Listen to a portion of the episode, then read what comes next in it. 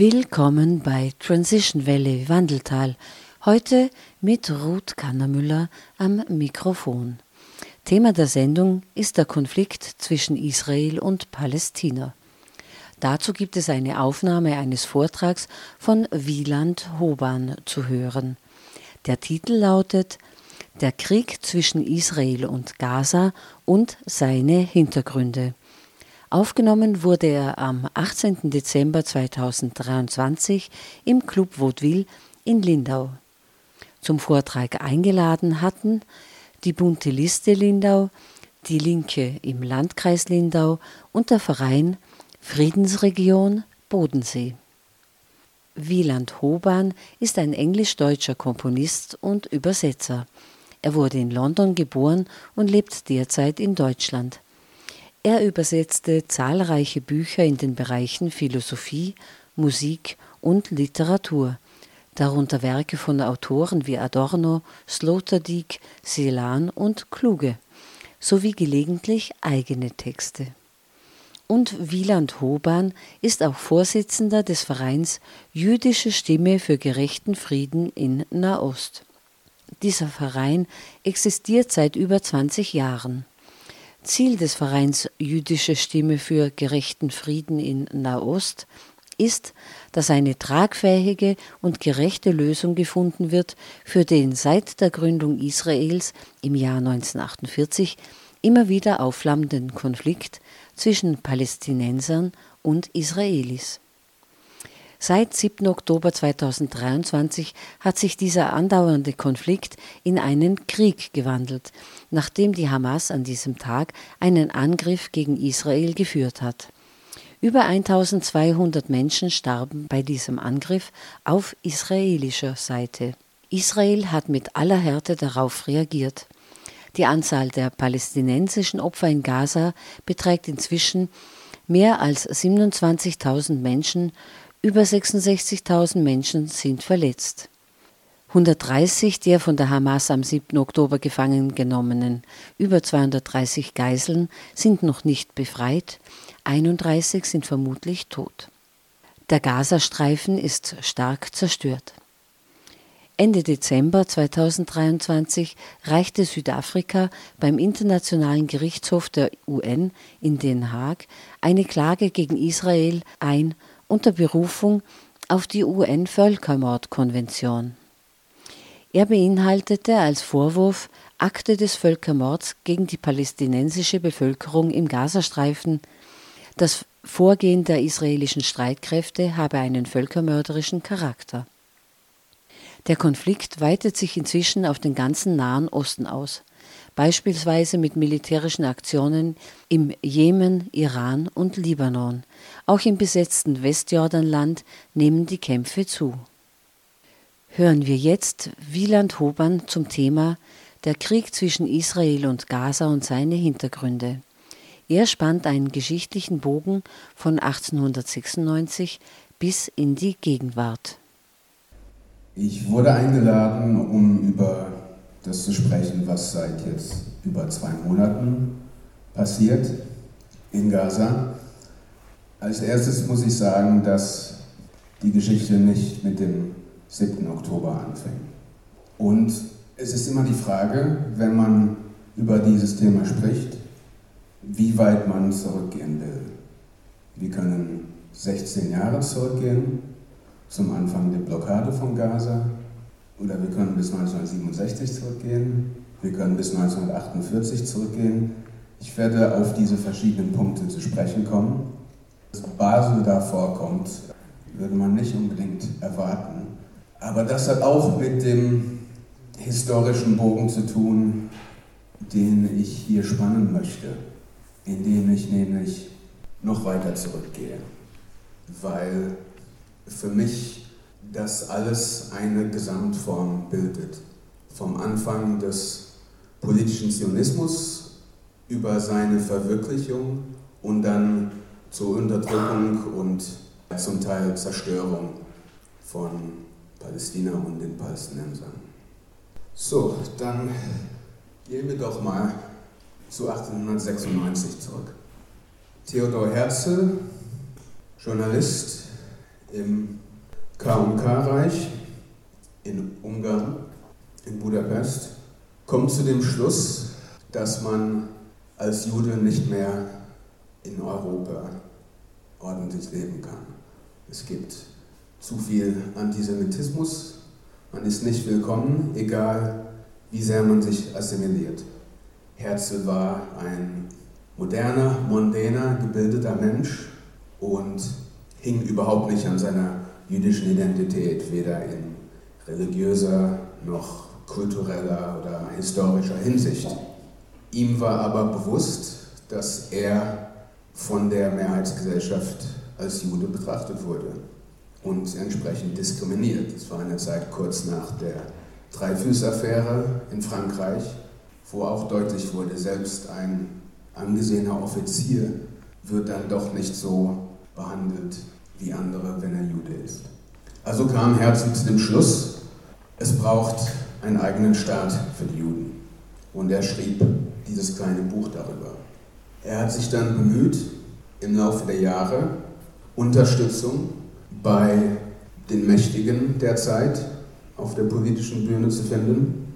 Und der erste Schritt war der erste zionistische Weltkongress, eben in Basel.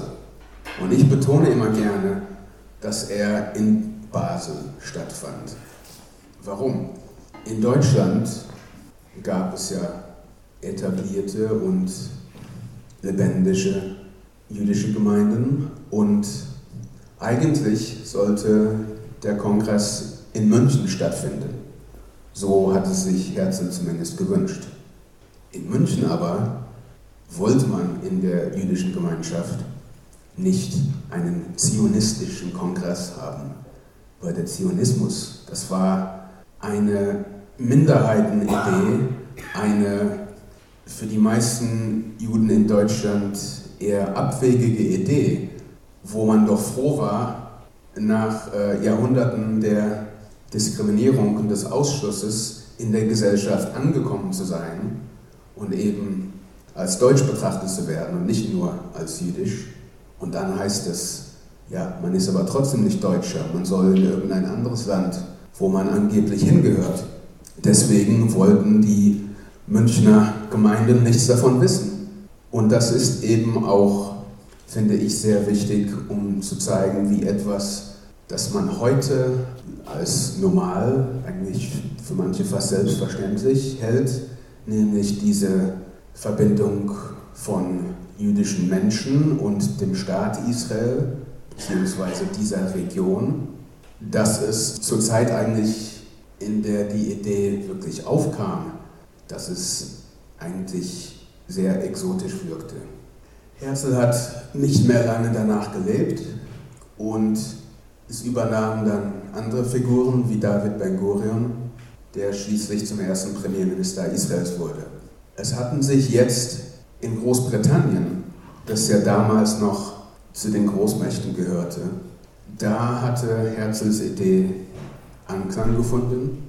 Herzl hatte mal an den den Mann, nach dem das Land, das jetzt Zimbabwe heißt, damals benannt war, Rhodesia auf Englisch, Cecil Rhodes eben, also ein, ein Kolonialherr der damaligen Zeit. Herzl hatte ihn auch angeschrieben, um seine Unterstützung zu bekommen und hatte gleich gesagt, dass, dass es ihm um ein koloniales Unterfangen ging.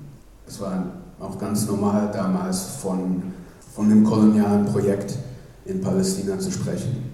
Und 1917 hat der damalige britische Außenminister Arthur Balfour die berühmte Balfour-Erklärung abgegeben.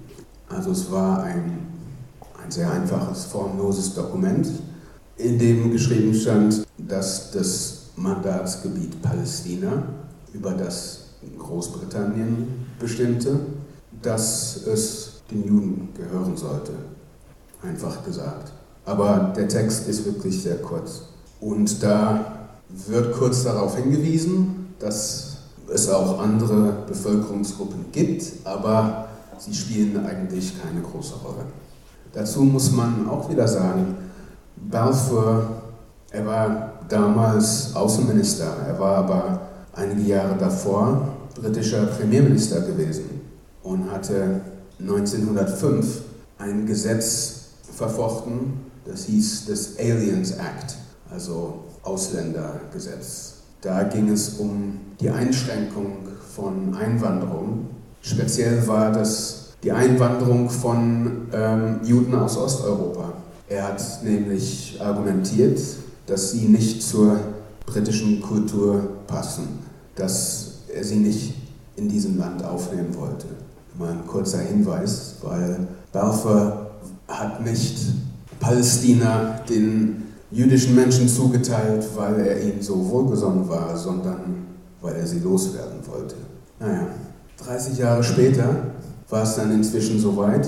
Also ich muss hier natürlich einiges überspringen. Das war die Zeit, in der viele Systeme entwickelt wurden in Palästina mit der Besiedlung und dann den Verwaltungsstrukturen und ja, dem ganzen vorstaatlichen Apparat, der dann nötig war, um einen Staat, einen neuen Staat daraus zu machen. So und im Dezember 1947 ging das los, was im Arabischen als die Nakba bezeichnet wird, die Katastrophe.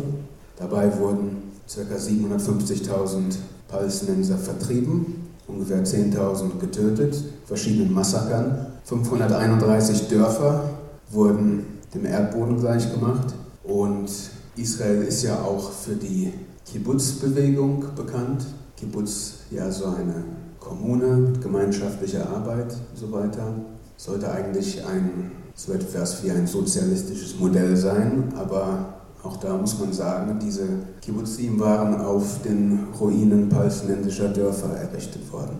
Der Zionismus, der politische Zionismus, das betone ich immer wieder, weil es hatte auch andere Visionen für den Zionismus gegeben, die sich teilweise mehr auf Kultur oder mehr auf Religion bezogen und wo es nicht um eine Herrschaft über die dort schon lebenden Menschen ging, sondern darum, etwas zu gründen und zusammenzuleben.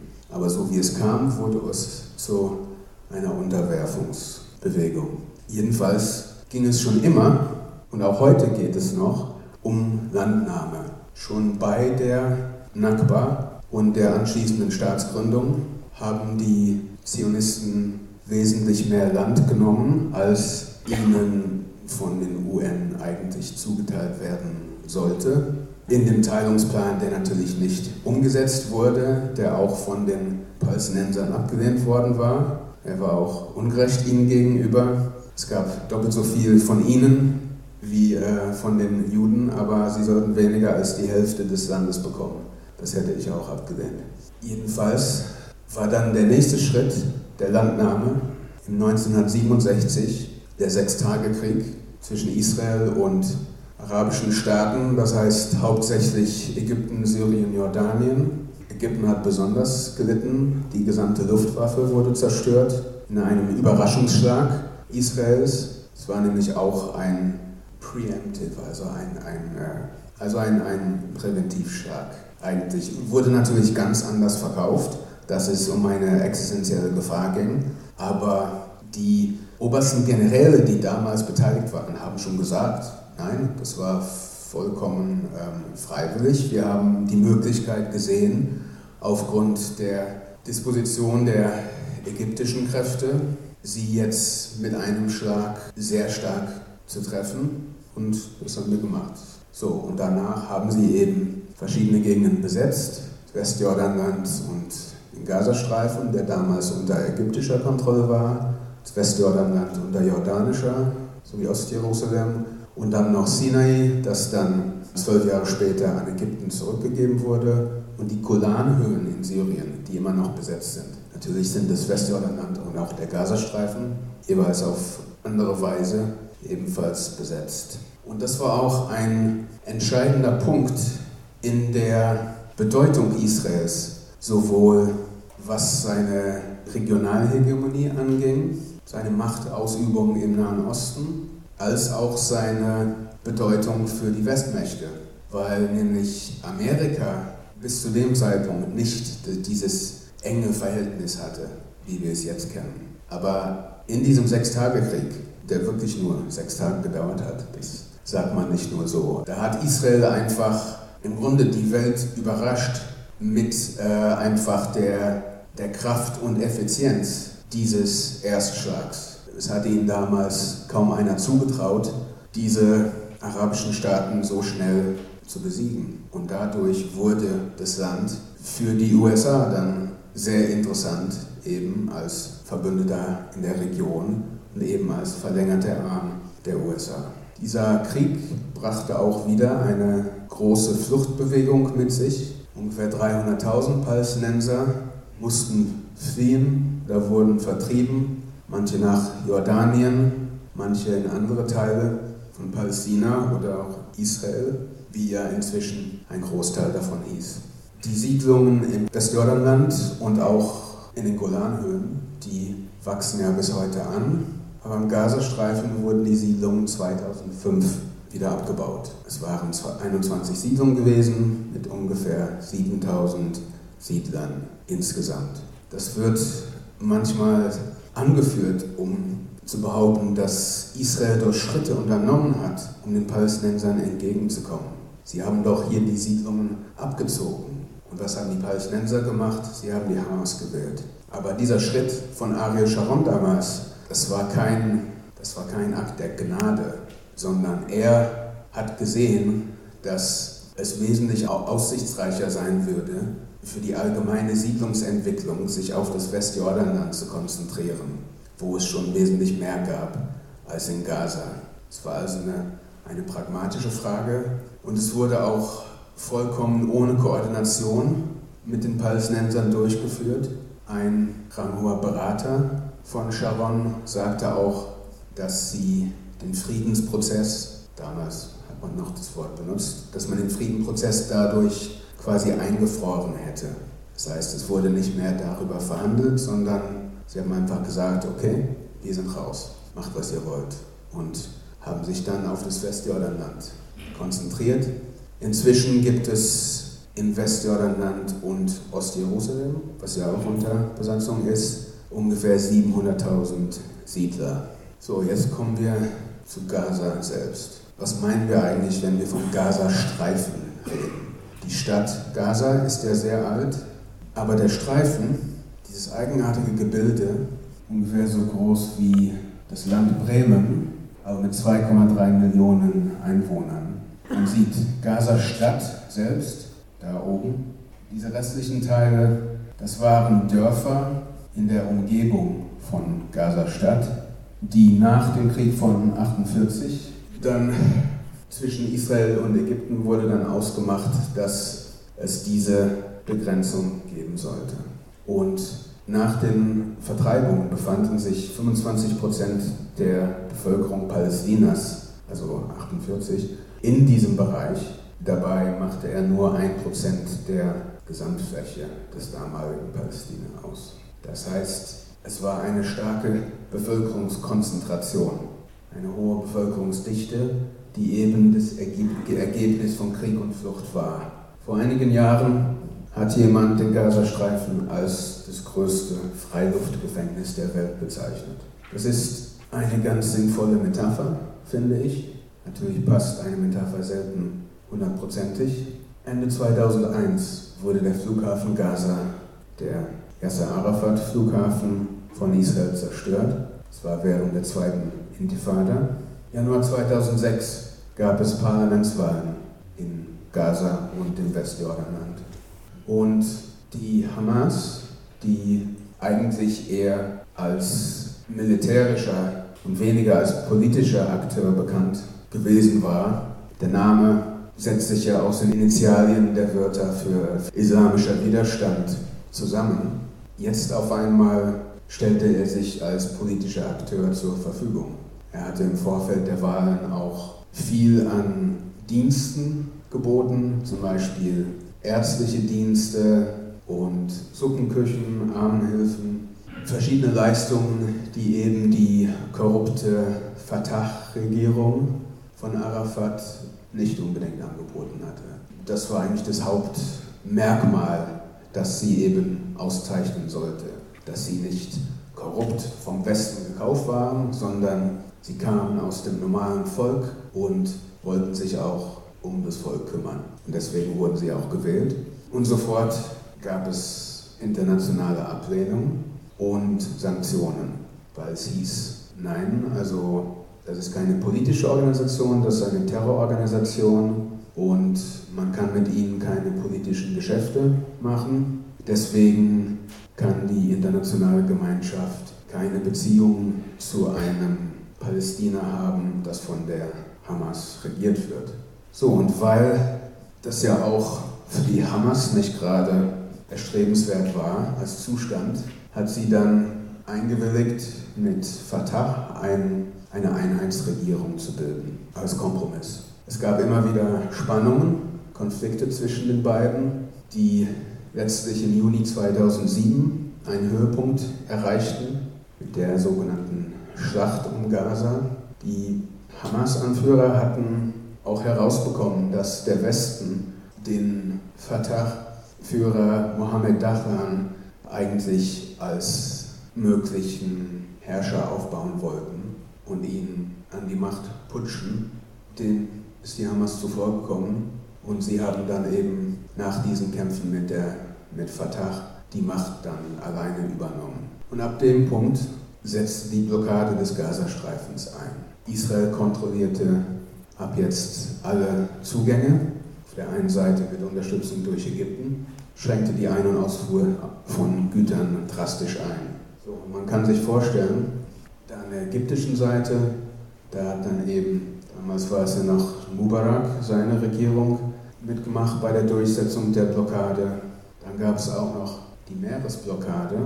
Es war nämlich so, dass in den Osloer Abkommen, die in den frühen 90er Jahren beschlossen wurden, mit Arafat und Rabin auf dem Rasen des Weißen Hauses, Nobelpreis dann für beide, da wurde eigentlich ausgemacht, dass die Fischer von Gaza, denn der Fischfang ist ein sehr wichtiger Teil der allgemeinen Wirtschaft in Gaza, viele leben davon. Es sollten zwölf Meilen, also nautische Meilen, hinaus das wäre also diese Entfernung vom Strand. So weit sollten die Fischer raus dürfen. Also es ist ja ohnehin schon, wenn man überlegt, dass ihnen überhaupt so festgelegt wurde, dass sie so weit raus durften, ist das ja schon eine Einschränkung. Aber nachdem die Blockade anfing, wurde das nochmal halbiert auf sechs nautische Meilen, elf Kilometer. Und in der Praxis war es immer wieder so, wenn es mal Konflikte zwischen Israel und Hamas gab, dass diese Entfernung noch mehr eingeschränkt wurde, teilweise auf drei nautische Meilen. Und ich bin zwar kein Fachmann für Fischerei, aber ich weiß, dass man wesentlich bessere Fänge machen kann, wenn man nicht nur drei nautische Meilen aufs Meer rausfährt.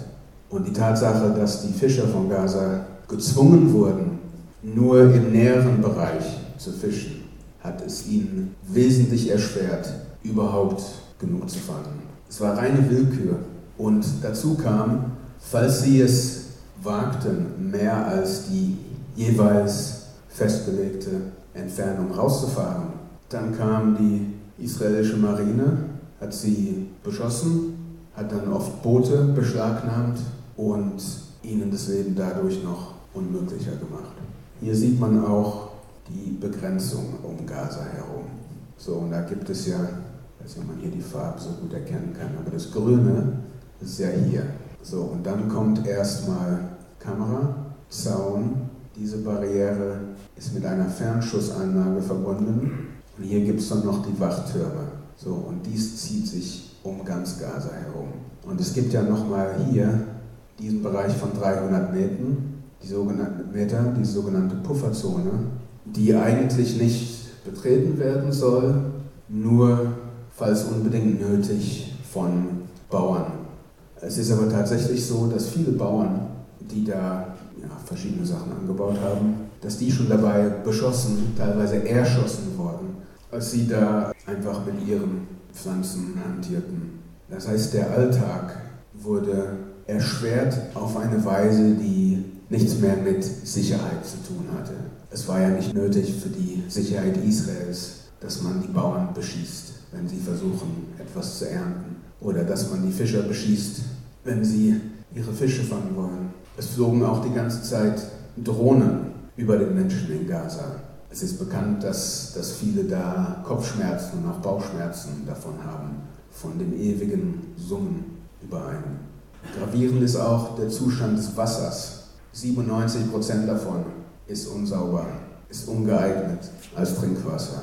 Das hat verschiedene Ursachen, teilweise die ganzen Bombardierungen und dann eben durch diese Bombardierungen die Zerstörung von Kläranlagen oder auch die Zerstörung von Stromgeneratoren, die diese Kläranlagen ja die notwendige Energie geben sollen.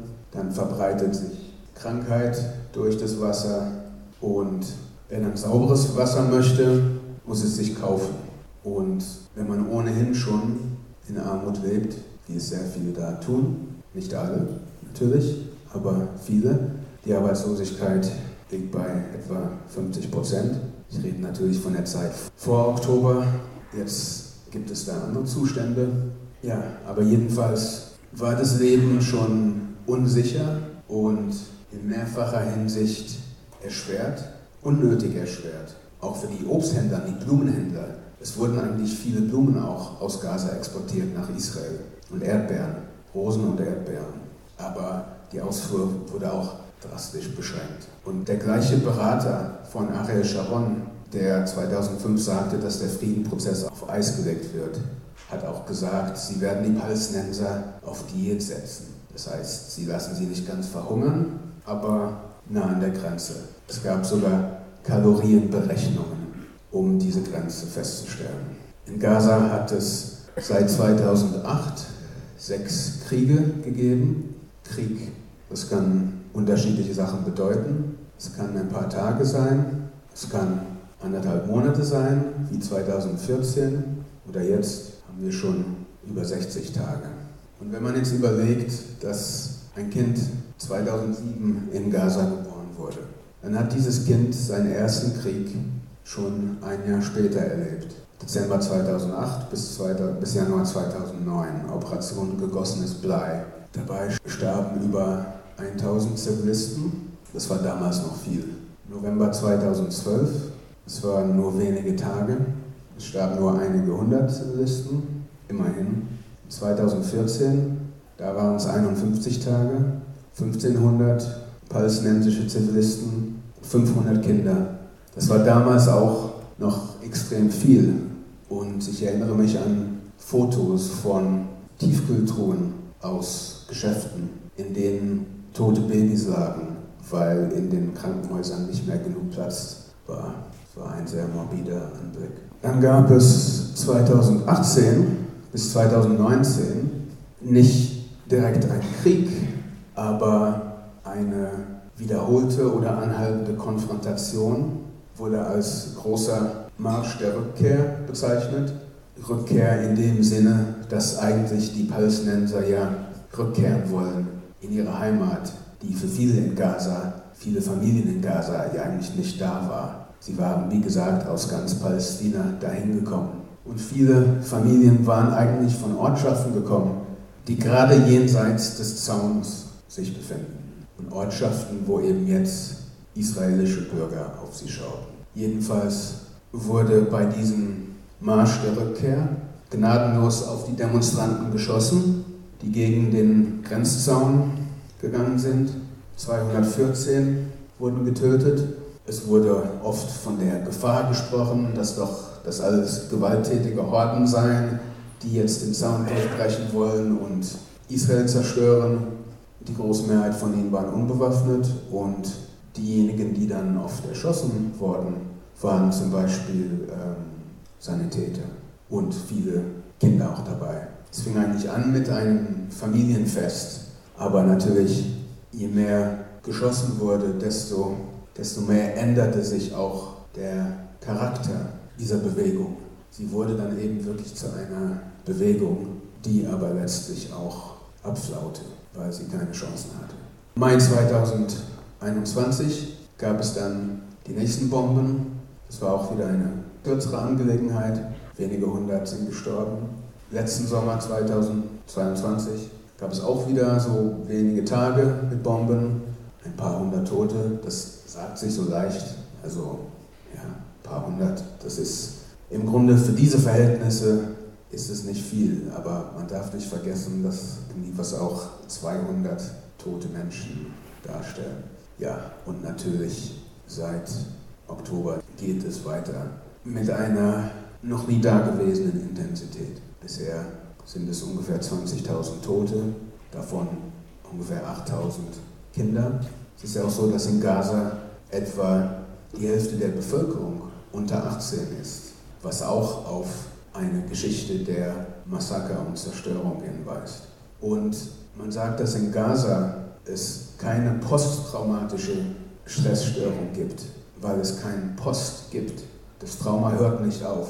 Wie gesagt, ein Kind, jetzt mit 16, hat diese ganzen Kriege erlebt und es ist eigentlich unmöglich, dass dieses Kind dabei keine Freunde oder Familienmitglieder verloren hat und keine zerstörten Gebäude im Familien- oder Freundeskreis gesehen hat.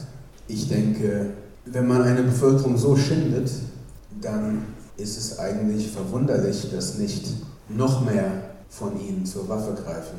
Die Kategorie des generationenübergreifenden Traumas ist auch etwas sehr Vernachlässigtes im palästinensischen Zusammenhang, weil das ist ja ein bekanntes Phänomen, wenn es um die jüngere jüdische Geschichte geht.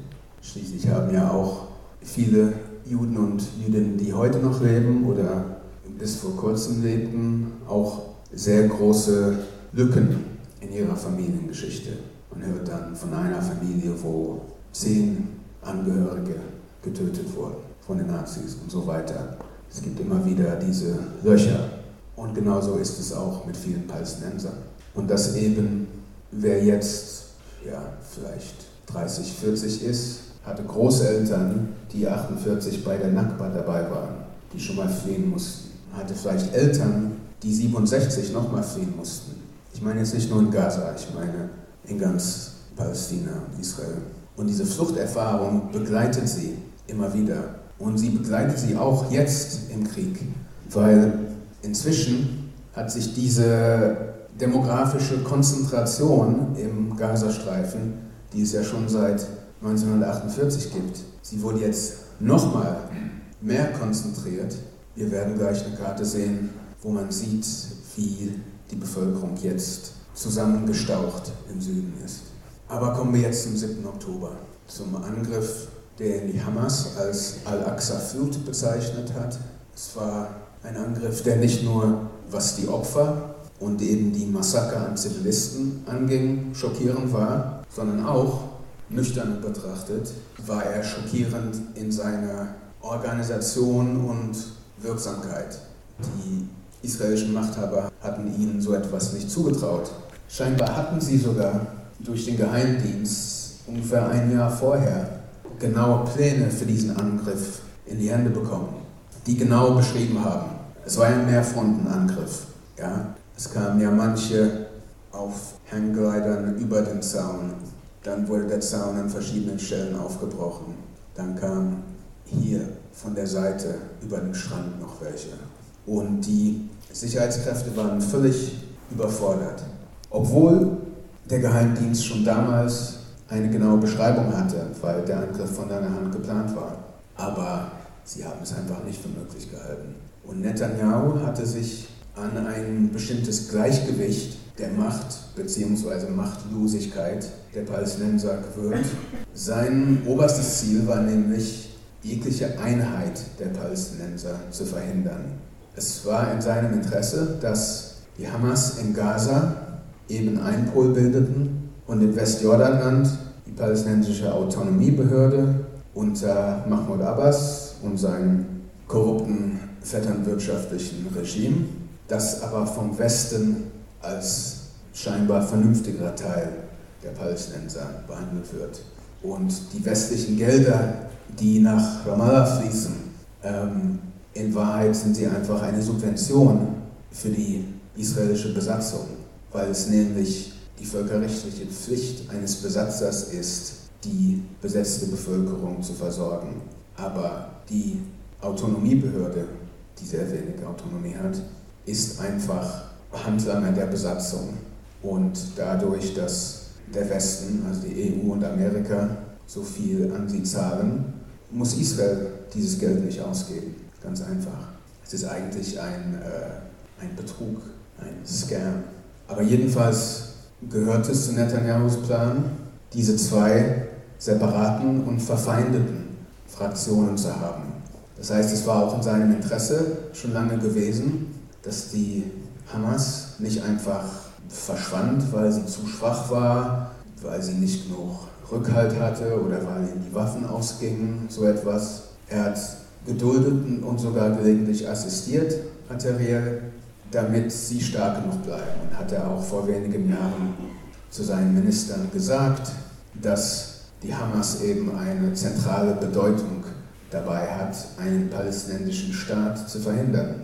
Er hat sie aber unterschätzt und sich selbst überschätzt. Er hielt sich für den Schlaueren, der alles im Griff hat und kam wohl nicht darauf, dass sie selber eigene Pläne hatten. Und dafür mussten dann die Menschen in diesen größtenteils kleinen Ortschaften um den Gazastreifen herum in ihrem Leben zahlen, in ihrer Sicherheit. Das zeigt hier den Bereich, den die Milizen am 7. Oktober eingenommen haben. Sterot ist noch eine der etwas größeren Städte, aber hier sind auch diese ganzen Kibbuzim, Be'eri, Nahal Oz und so weiter. Aber noch ein Grund, warum die Verwüstung dort so groß war, war, dass die israelischen Sicherheitskräfte, also Armee und Polizei, vor allem Armee, dort kaum vorhanden waren. Warum?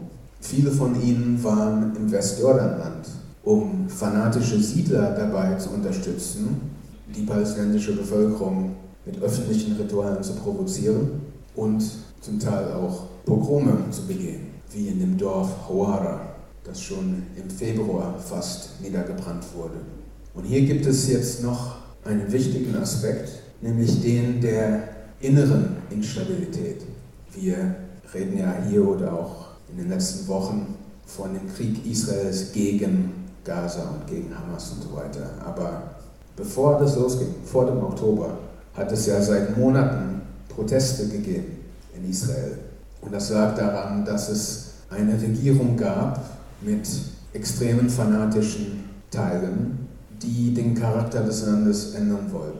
Israel war keine Demokratie, weil wenn nur ein Teil der Bevölkerung volle demokratische Rechte hat, dann ist das nur eine Teildemokratie. Jedenfalls waren die extremen religiösen Elemente in dieser Bevölkerung, Vertreter des sogenannten Kahanismus, nach dem amerikanischen Rabbi Meir Kahane, der in den 80ern dessen Partei Kach verboten wurde in Israel, weil sie als zu extrem, zu rassistisch galt. Aber inzwischen waren seine Nachfolger, also Schüler von ihm, hatten jetzt neue Parteien gebildet. Eine hieß eben Jüdische Kraft oder Otzma Yehudit. Und von ihnen waren einige ins Parlament gekommen. Und sie wollten eben aus Israel einen Gottesstaat machen, in dem es eingeschränkte Frauenrechte geben würde und eben keine Rechte in Sachen Homosexualität und modernen Lebensweisen, die sich jetzt nicht unbedingt an biblische Regeln hielten. Und das vor allem, als es um eine Gesetzesreform gehen sollte, eigentlich eher Gesetzesabbau. Es ging darum, dass das oberste Gericht Sachen entscheiden sollte, um Gesetze leichter ändern zu können. Und da sind die Menschen eben zu vielen Tausenden auf die Straßen gegangen. Dieser anhaltende Protest wies ja auch auf eine starke Spaltung in der israelischen Gesellschaft hin eben eine Spaltung zwischen denjenigen, die eher einen liberalen, westlichen, säkularen Lebensstil wollten und denjenigen, die einen eher traditionellen, religiösen Lebensstil wollten. Die Palästinenser und ihre Rechte kamen jetzt in dieser Debatte nicht wirklich vor. Das zeigt die Grenze auf, inwiefern es hier um wirkliche demokratische Prinzipien ging. Aber jedenfalls war es kein Zufall, dass der Angriff vom 7. Oktober gerade dann passierte, als das Land schon seit Monaten durch diese Proteste in Aufruhr war. Und bei Befragungen von, von gefangenen Hamas-Mitgliedern wurde auch gesagt, dass die Proteste für sehr, für sehr gut befunden wurden, dass sie sehr nützlich waren, also eben für die Hamas, weil das Land zu sehr mit seinen inneren Problemen beschäftigt war und dadurch weniger vorbereitet auf den Angriff. Und da haben wir nochmal die Opferzahlen von den Angriffen, insgesamt 1139, davon knapp 700 israelische Zivilisten, knapp 400 Soldaten und Polizei und, ja, und 71 Ausländer. Es waren teilweise Gastarbeiter aus Thailand zum Beispiel oder auch Besucher aus dem Ausland. Wie gesagt, diese neue Konstellation seit der letzten Wahl im Herbst 2022 zeigte einen Konflikt in der Gesellschaft und auch ein Erstarken einer aggressiven Religiosität, die sich eben mit Nationalismus verbindet. Das heißt, hier wird noch viel expliziter als bei Herzl, wo ja das Projekt eines jüdischen Staates eher eine pragmatische Angelegenheit war und wo er auch verschiedene Orte in Erwägung gezogen hatte. Alaska, Uganda, Argentinien, Madagaskar, je nachdem, welche Kolonialmächte da zuständig waren und welche er gerade gewinnen wollte. Letztlich war es in Palästina, es war ja unter britischer Herrschaft. Und es hat sich auch herausgestellt, dass, wenn auch nicht für Herzl selbst, war es dann doch für einige jüdische Verbündete wichtig, dass dieser Ort Palästina eben diese geschichtliche Bedeutung hatte. Gut, aber inzwischen hat sich eine Art von religiösem Zionismus herausgebildet, bei der wirklich die Landnahme eine Aufgabe Gottes ist. Und 2018 beim sogenannten Nationalstaatsgesetz, das verabschiedet wurde, wo per Gesetz auch festgelegt wird, dass nur das jüdische Volk in Israel das Selbstbestimmungsrecht habe, das heißt nicht das palästinensische, das heißt keine Demokratie, dass da auch steht, dass das Siedeln eben ein, auch ein nationales Gut sei. Und in den verschiedenen vielen Bildern aus den letzten Monaten, beziehungsweise eher den letzten Wochen, seit die Bodenoffensive wirklich stärker stattfindet in Gaza, sieht man auch teilweise die religiöse Motivation mancher Soldaten. Letzte Woche gab es ein kurzes Video von einem von ein paar, die in eine Moschee gegangen waren, die ja natürlich leer war und eben jetzt jüdische Gesänge über das Mikrofon der Moschee gesungen hat. Und dieses Bild hat mich besonders getroffen. Das ist ein Bild von oben. Das sind Panzer. Und dies war mal eine Grünfläche in Gaza. Das ist jetzt ein ja, Wüstenfleck.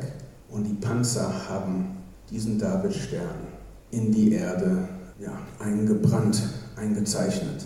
Ja, also für, für jetzt jüdische Personen, die an vielleicht alten Zeichen und Traditionen wie dem Davidstern hängen, ich habe auch einen, ja, dann ist es eigentlich ziemlich bitter zu sehen, wie in einem solchen Zusammenhang, in einem Zusammenhang von, von der Tötung von vielen Tausenden und einer unglaublichen Zerstörung ganzer Gebiete, dass da so ein Bereich mit diesem Zeichen markiert wird. Es ging auch gerade das Chanukka-Fest zu Ende. Chanukka ist ja das Lichterfest im Judentum. Und acht Nächte lang wird jeden Abend ein weiteres Licht am Kerzenhalter angezündet. Und hier sieht man, wie Soldaten auf dem Dach eines zerstörten Hauses einen sehr großen Kerzenhalter, eine Chanukkia, da aufgestellt haben. Ich habe mehrere solche Bilder gesehen mit solchen Ständern. Gab es auch diese improvisierte Chanukkia aus Panzergeschossen. Da sieht man in der Mitte, die Kerze in der Mitte, die wird immer angezündet. Die Helferkerze nennt man sie, man kann die eigentlich rausnehmen, um die anderen anzuzünden. Es wird von rechts nach links gezündet. Das sind vier. Das war also dann der vierte Chanukka-Abend. Ja, das ist dann also die endgültige Militarisierung des Judentums. Und hier betet der Soldat und sein Maschinengewehr hängt. Das, was gerade geschieht, wurde schon von vielen Fachmenschen als Genozid bezeichnet. Manche finden dieses Wort anstößig. Ich würde eher sagen, diese Realität ist anstößig. Das war der Vortrag von Wieland Hoban zum Thema Der Krieg zwischen Israel und Gaza und seine Hintergründe. Aufgenommen wurde er im Dezember 2023 im Club Vaudeville in Lindau. Zur Veranstaltung eingeladen hatten die Bunte Liste Lindau, die Linke im Landkreis Lindau und der Verein Friedensregion Bodensee. Wieland Hoban ist Vorsitzender des Vereins Jüdische Stimme für gerechten Frieden in Nahost. Der Verein besteht seit über 20 Jahren und gehört wie Schwestervereine in Belgien, Dänemark, Frankreich, Italien, der Schweiz, den Niederlanden und Schweden sowie im Vereinigten Königreich zur Vereinigung der European Jews for Just Peace EJJP also der europäischen Juden für einen gerechten Frieden. Insgesamt zwölf europäische jüdische Friedensgruppen sind in neun europäischen Staaten aktiv. Sie wenden sich gegen die Okkupation palästinensischer Gebiete durch Israel und alle Formen von Rassismus, Antisemitismus und Islamophobie. Ihr Ziel ist ein dauerhafter Frieden in Nahost. Unter www ejjp.net gibt es mehr Informationen zu dieser europäischen Vereinigung. Wer noch mehr über den Verein Jüdische Stimme für gerechten Frieden in Nahost erfahren möchte, kann unter www.jüdische-stimme.de weitere Informationen finden. Unter anderem das Video anlässlich des 20-jährigen Bestehens der jüdischen Stimme für gerechten Frieden in Nahost. In den kommenden Wochen wird Frieden in Transition Valley, Wandeltal immer wieder Thema sein. Es sind Interviews mit den Organisatoren und Organisatorinnen des Internationalen Bodensee Friedenswegs geplant. Der findet jährlich am Ostermontag statt. 2024 am 1. April in Friedrichshafen. Der Internationale Bodensee Friedensweg kurz BFW, ist die größte Veranstaltung der Friedensbewegung am Bodensee und wird seit annähernd 40 Jahren am Ostermontag in einer wechselnden Stadt der Schweizer, österreichischen oder deutschen Bodenseeregion ausgetragen. Er steht in der Tradition der Ostermärsche. Circa 100 Organisationen aus den drei beteiligten Ländern engagieren sich dabei. Mehr dazu, wie gesagt, in den kommenden Transition Valley Wandeltal-Sendungen. Wer sich schon vorab informieren will, findet unter www.bodensee-friedensweg.org weitere Informationen. Mit diesem Ausblick verabschiede ich mich.